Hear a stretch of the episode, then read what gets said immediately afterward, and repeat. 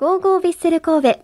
この番組は、神戸トヨペット、ワコーレマンションシリーズの和田光さんと共にお送りします。ウィークリーマッチレポートビッセル神戸の熱い戦いを振り返るマッチレポート。今日もラジオ関西のサッカー担当、前ちゃんこと前田さんと振り返っていきたいと思います。よろしくお願いします。はいお願いします慣れないです。前ちゃんって私呼んでませんからね。呼ばないでいきます。はい。でもスタジアムでは結構ね、言われ前ちゃんですよね言われてないです。言われてますよ。私が声かけた時にもしかしてうん。前ちゃんですかって。今度マスクしていきます。皆さん前ちゃんを見つけてください。マスクしているのが前ちゃんです。はい ということで、はい。今回はアウェイだったんですが、はい。えー10月28日土曜日に行われました J1 リーグ第31節アウェイ湘南ベルマーレ戦を振り返っていこうと思います。この試合はですね西陣中央駅前あ西神精神、はい。すいません。西神中央駅前プレンティ広場にてパブリックビューイングもあったということで、はい。行きましたか前田さんは。すいません、言ってません。あのもうウェブ配信で見ておりました。全然はい。いいと思います、謝らないでください。ぜひ行った方はどんな雰囲気だったのか教えていただきたいなと思います。まあ写真で見るとね結構盛り上がってる感じもあったので、はい。あのまあ、ここまで首位を貫いてるとなるとなんか結構私も周りの方とかに「はい。えヴィッセル今めっちゃ強いんじゃん」みたいな。サッカー知らない方からも声かけてもらったりとかするんで、はいなんかやっぱ注目されてきてるんだなっていうのは感じますね。そうですね。やっぱり地元の盛り上がりとかもそうですし、うんこうどんどんクライマックスになるに従って。はいあのね、えープロ野球の阪神オリックスじゃないですけど、うんそういう雰囲気になってきてるのかなと、なんかなとはい、なって思いますね。ほしい、もっとなってほしいなと思うんです。もっとそうですよね、はいもっともっとなってほしいと思うんですが、はい、まあ今回はヴィッセル神戸にとってリーグ初優勝に向けて大事な一戦でしたがホームの昭和ベルバーリにとってもはい残留に向けてもう是が非でも勝ちたい勝ち点が欲しいという試合ということで結果は1対1でドロー両チーム1ポイントずつを獲得という形になりました。はい。なかなかまあ、ね、こう、トントントンと行きたかったところですし、うん本来ならね、こう、リーグ戦、今年初めての4連勝を決めて、もうはい優勝に大きく前進と行きたかったところだったんですけど、うんまあまあ、うん勝ち点1でも、まあ、よしなのかなという感じも。ね。勝ち点1は持って帰ってきてくれたってことですから。そうですね。まあ、この位置が、今後最後のこの3試合に向かってどうなるかってところだとは思います。うんそうですね。ではまずスタメンから見ていきたいんですが、はい全試合にフル出場していたキャプテンの山口蛍選手は怪我で欠場となりベンチ外とはい。なりました。ちょっとここで、そうですね。緊急事態ですね。はい。はい。え、これって前日から分かってました？いえ、そういう話はなかった。あなかったまあ、もちろん、メンバーは基本明かさないので、はい。まあ、なかなかね、うんこう、急にこういう事態になって、鹿島戦の後も多分そういう予兆もなかったと思いますので、はいそうですね一番のサプライズというか、まあ、あんまりね、バッドニュースというか、そういう感じだと思います。ちょっとスタメン発表された時に C がいつもと違う位置についててびっくりしました。そうですね。、はいて、まあ、いて当たり前の選手の一人だったので、うんそうですね。ちょっとここはかなりの痛手だったかなと思います。で山口蛍選手が欠場ということで中盤のインサイドには井出選手と佐々木選手が入る形になりました。はい。で右サイドには飯野選手左サイドには前節と同じく武藤選手はい。が入りました。そして左サイドバックには、えー出場停止明けの初選手が戻ってきました。そうですね。はい。はい。ということで、試合の方、振り返っていこうかなと思うんですが、どこでお話ししましょうか？ラジオ関西のヴィッセルサポーターの方にお話を聞いた。せっかくなんで、ちょっと現場の雰囲気をちょっと。現場の雰囲気はい、あの、ね、そうですねどんな感じだったのかっていうのを。なんか試合の他で言うと、この平塚駅はい。は結構、こう、神戸とは違って、スタジアムのいろんな旗が多かったっていう風に聞きました。なねので、ちょっと神戸もそれぐらい旗上げてほしいな、みたいな。負けてるなっていう風にへえ。思ったとのことで、雰囲気がやっぱりこうねベルマーレあの街全体でっていうのができてたのかもわかんないですね。うんそうですね。で、あと、スタジアムの形が結構こう、まあ、サッカースタジアムが今多くなってきているじゃないですか。うんまあそうですね。ははい。い。で、湘南の方はトラックがはい、サそうです。はい。サッカーの、こう、こう、何でしたっけ？はい。陸上トラックがね、はい。あってその中にサッカートラあのサッカー場がピッチがあるので、はい。で、あと席のサポーターが座るはい。席の形も全然違うので、ちょっとこう、囲んでみるっていうよりかは、はい。平べったく見る形も、はい。なんかこう、新鮮さがあったということで、はい。実際に行った方もそう感じられたのかなと思うんですが、はまあ、あと、アウェイに行くと、そう普段ゴール裏で見てる方は、こう結構声とかは聞いてると思うんですけど、ゴール裏じゃない方ってあんまり、その、実際自分が声出す場所にいてないじゃないですか。ですね。でもアウェイに行くと声出してる人の近くにこうギュッと寄るので、はいなんかそういうのも新鮮だったという。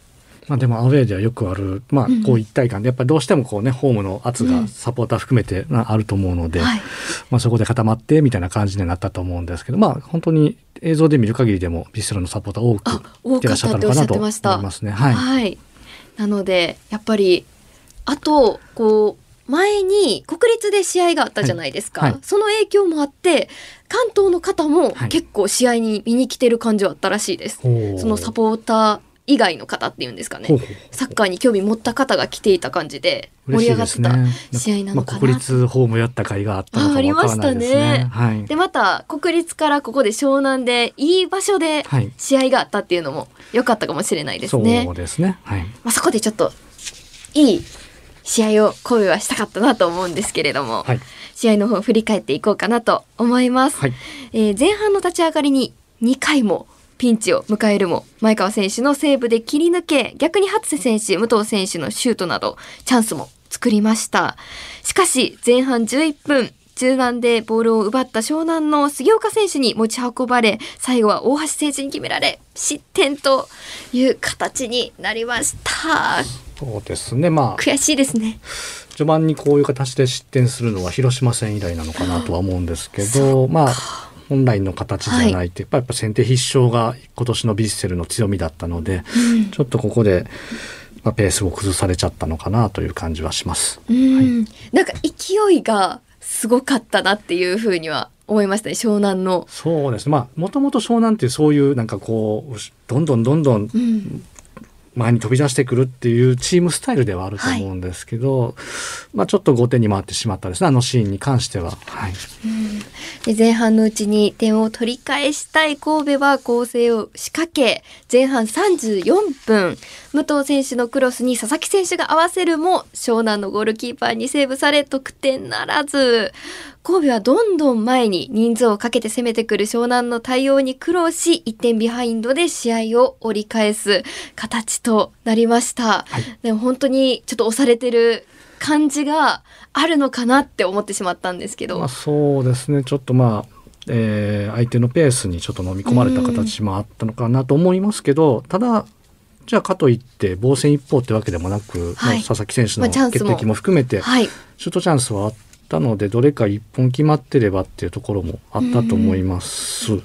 ただやっぱりこうね、えー単純に先手を取られたらその倍は返さなきゃいけないので勝つためには、まあそこの労力も含めてちょっとこの前半というのは相手にペースを握られてましたね。はいただ、後半の頭からですね、飯野選手に変えてパトリッキ選手を投入し、後半8分、右サイドの酒井選手のクロスがファーに流れた際に、ボールが湘南の選手の手に当たって、ハンドの判定となり、PK を獲得します。で、この PK を大迫選手がきっちり決めて、同点大迫選手は21ゴール目となりました。はいもう PK は外さないですね。なんかもうそうですねもう見てて安心感らがありますし決まったぞっていう気持ちになります。ペナルティースポットに立った瞬間にうんなんかもう、はい1点みたいな感じの流れなので、はいそこはまあ、今回コース読まれてましたけどはい。全然意も介さ意に介さず、えーしっかり決めて、あのこの1点で本当に振り出しに戻したという感じでしたね。はい。で、ここからの結構勢いも神戸の空気に変わったんじゃないかなって試合見てて思ったんですけど、まあ、追加点に向けて攻勢を強める神戸は後半26分、大迫選手のパスを受けた井出選手がペナルティーエリア左から戻したマイナスのボールを大迫選手がダイレクトシュート、惜しくもゴール右にそれました。そして後半37分、相手ディフェンス、えーディフェンスラインねはい裏に流れたこぼれ球にパトリッキ選手が反応し、ゴールキーパーと1対1の場面を迎えますが、ゴールキーパーの好セーブに阻まれて得点ならず、これもめちゃくちゃ惜しかったですうね。ーんそうですね。まあ決めてくれ。この試合は相手のゴールキーパー富井選手が本当に、まさにもう体を張った活躍というか、もうそこになかなかこう割らせてくれなかったというか、そういう感じもありましたね。はいそうですね。で、そのまま、同点のまま試合は終了ということで、で、この時に横浜 F・ マリノスの2位の横浜 F・ マリノスが勝利したことで、勝ち点差は2に縮まったということなんですけれども、まだ2は、さあ、まあそうですね。まあでも、ね、着実に相手は勝ち星を詰めか、あのね、2位のマリノスは勝ち星積み重ねてるので、はい。なかなかこう楽させてもらえないなという感じはそうですねありますね。はい。はい。なんかこう、2に縮まると、ヒヤッとしますね。そうですね。一単純に一勝一敗だともうはい逆転されちゃうので、まあちょっとこのここに来て本当に優勝争いのプレッシャーというのをこう感じつつあるのかなというそうですね。ところですね。はい。はい。ということで優勝の可能性はホーム最終節名古屋グランパス戦以降に持ち越しとなりました。ははい。まあそうですね。この試合に関してはまあちょっとまあ今まで上位決戦であうんる程度こうしっかり分析した上で相手のストロングポイントを消して、こっちのいいところを出すみたいな流れができてたのが、まあ、それの逆を取られたというか広島戦とか、まあ、その前で言うと柏戦だったり横浜 FC 戦だったり、はい。まあ、そういうイメージのちょっと,、うんうんえー、と相手のプレスに戸惑うようなところがあったのが、はいちょっと後手を踏んだ要因かなとは見えましたね。うはい、そうですね。でなんかまあ特に今までだったら、はいえー例えばセレッソのマイクマ選手とか、うんうん。えーマリノスのアンデルソン・ロペス選手だとか、はいまあ、鹿島だったら鈴木優馬選手だったりこうある程度こう抑えどころが分かってたのが、はいまあ、ちょっと湘南相手だとそこが少し明確になってなかったのかなと思われましたね。はいで、まあ、特に前半は相手のこう安倍選手湘南の安倍選手にかなりかき回された感じがあって、はい。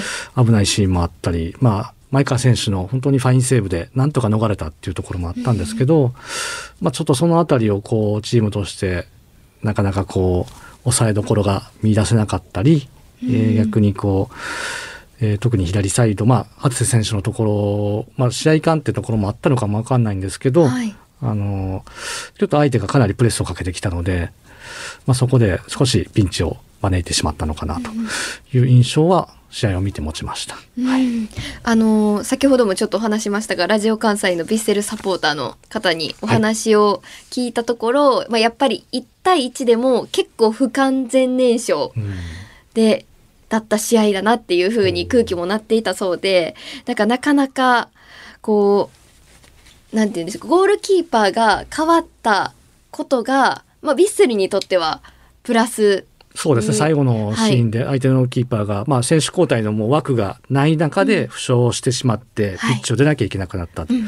でキーパーの替えも効かないので、えーフィールドプレイヤーがゴールキーパーになったっていうところの、しかも相手はだから実質 10, 10人。10人その数的有利をあのアディショナルタイムで活かせなかったってところは、あそこでこうなかなか中がガチガチにかめためん固められているはいところに、もうちょっとクロスとか出してゴールを狙うシーンがうん。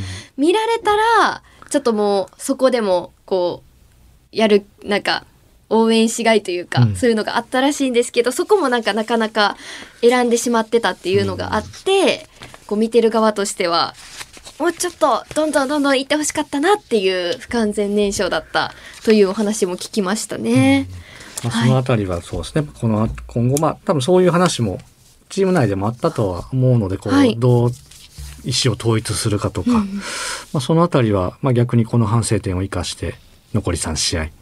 えーにつなげられたらなと思いますし、はい。えっと、かなり湘南がシャニムに来てたところがあって、うん。ちょっと、まあ、タフファイトファイトというかラフファイトというか、はい。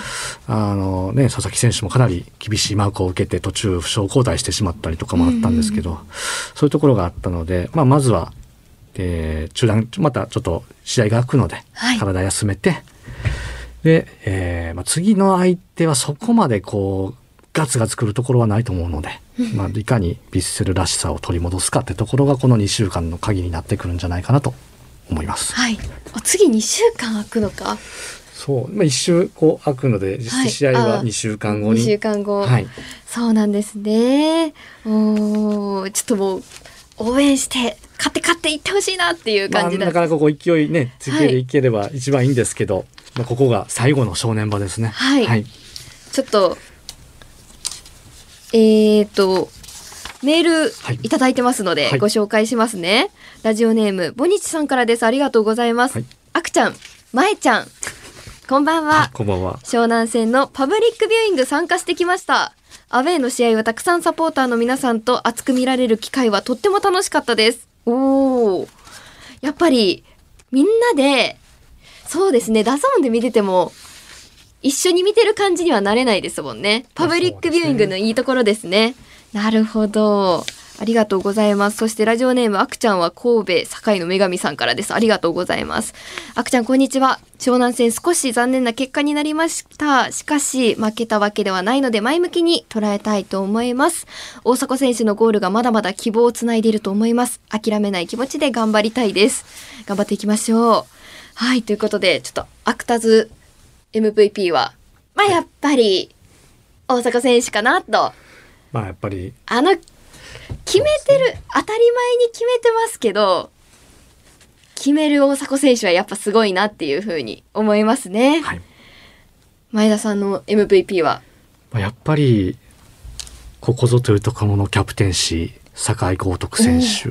酒井選手。やっぱりまあね本職ではないボランチに途中から入った中でもしっかりバランスを整えて、えー前半のねこう流れ良くない流れをうんうん。断ち切るというか、まあちょっと緊急的なポジショニングというかねポジションに入りましたけど、はい。しっかり立て直したところもあったりある程度バランスっていうところもね本人の選手コメあの試合後コメントでもありましたけどそういうところをあの導いてくれていたので、やっぱ心強い存在ですし、はい。本当にこういう選手がいるチームはまだまだ強いというかこうやっていけるんじゃないかなっていうのは感じました。はい。そうですね。なんかちょっと引き分けただけで今までずっと勝ってたから暗くなってますけど 首位ですからね。そうです。し全然。全然勝ち点も積み重ねてるので 決しはい。て悪い結果ではないと思います。そうですよね。どうしてもこうライバルがねこう近づいてきてるのでプレッシャーはありますけど、まあ、それでも今の段階では残り3試合自力で勝てば、はい。えー優勝はつかみ取れる位置に来てるので。まあ、本当に気持ちの持ちようですし相手も、えー逆に言ったら勝ち続けなければいけないプレッシャーがありますので、うんうん。えーそこを、えーまあ、ポジティブに捉えてはい。進むことが大事かなとそうですね。思われます。ごいまとめてくださってありがとうございます。ちょっとアクターズチョイスのシーンははい。一個いいですか、はい、どうぞどうぞ。あの YouTube のインサイド動画にはい上がっている、まあ、バスから降りてくるシーン、はい。あそこであの前川選手降りようとしバスみんな座ってるところからはい。降りようとするときに、前川選手がちょっと立とうかなって思ったときに山川選手が後ろから来てちょっともめもめして 出ていくっていうシーンが、なんかあそこっていつもすめっちゃかっこいいシーンかなと思ってたんですけど、はいちょっとこうニコってしちゃうようなシーンもあってなんかやっぱりそういう雰囲気って首位だなっていう風にそうですね。あのいい雰囲気だなっていうこうちょけてるというかそんなんじゃないと思うので こう、まあ、全然そういうのはあっていいと思いますし、はいもちろんねこう気を引き締めるところは本人たちも引き締めてますんで。あのでもねあの山川選手うん。前川選手、佐々木選手あたりは本当仲の良さが、うん、うんもういつでも垣間見えるというか。そうですよね、うん。めちゃくちゃいい雰囲気ですよね。そうですね。ちょっと優勝に向けてどこで勝てばどうなるのかっていうのも見ていきますか？はい。えっ、とこの表めっちゃ見にくくて私あの、まあ、あまり理解できてないんですけど横浜 F・ マリノスが勝つか勝ち点がどうなるかそして神戸の勝ち点がどうなるかでどこで優勝するかが決まってくるっていうことなんですよね。はい。で今のところ、えー名古屋グランパス戦で勝つかその後になるかっていう、まあ、そうです。優勝しか見えてないんで、えー、と具体的もっと、えー 細かいところで言うと実は、えーまあ、横浜 F・ マリノスが2試合で勝ち点、えーこの次の試合とその次の試合で、はいえー今後2試合で。勝ち点1しか取れなかった場合、はい。神戸がに、えー、と先に1勝したら、えー名古屋戦前日の24日に優勝が決まるなるほど。のが最短。試合せずともそこで試合はい、優勝が決まっちゃう。はい、パターンが一つある。一つ。はい。で、まあ、はいえーはい。あとは神戸が、えー浦和戦名古屋戦に勝って、うんで、神戸が2連勝した上でした上で F・ マリノスが1勝1分け以下はい。の場合も優勝決定が名古屋、まあ、はい。この25日はい。ですね。まあ、その辺が一番こう、えーポイントかなと思うんですけど、まあでももう基本的にはもうどっちももうねこうサバイバルじゃないですけどこう勝つかどうかにかかってくると思うんで、細かい計算してたらもうキリないですから。いやでもいろいろ想像するのも楽しいですよ、まあ。ここでこの試合がこうなって順位がこんな感じかなみたいな考そうですね。えるの楽しいんですけど、いやでもはい最短にはちょっとなってほしくないなっていう気持ちもありますね。うーんまあ試合過去決めて試合終了よっしゃ優勝やっていうのがいいんですけど。いやでも本当ここからも厳しい相手、はい。ね、それこそ浦和なんて、まあ、直接対決うん。ですし名古屋もね上位ですし。はい。しかも両方とも、えー前回の対戦では勝ってない。浦和には負けてる。名古屋には引き分けてる。はい。なのでなかなかこう一筋縄ではいかないところもあると思うんですけど、まあ、でも日程的には浦和 F・ マリノスに比べたらあのその2チームは ACL があるので、はい。えーかなりきつい日程の中で、そうですね。でヴィッセルはまあまあ、J1 に集中してはい、ルヴァンの決勝も ACL もないので、はいまあ、この2週間をいかに大事に過ごすかですよね。そうですね、はい楽しみですね。ということで、次節の J1 リーグは11月12日日曜日第32節、アウェイ浦和レッズとの対戦となります。こちらは15時キックオフです。以上、ウィークリーマッチレポートでした。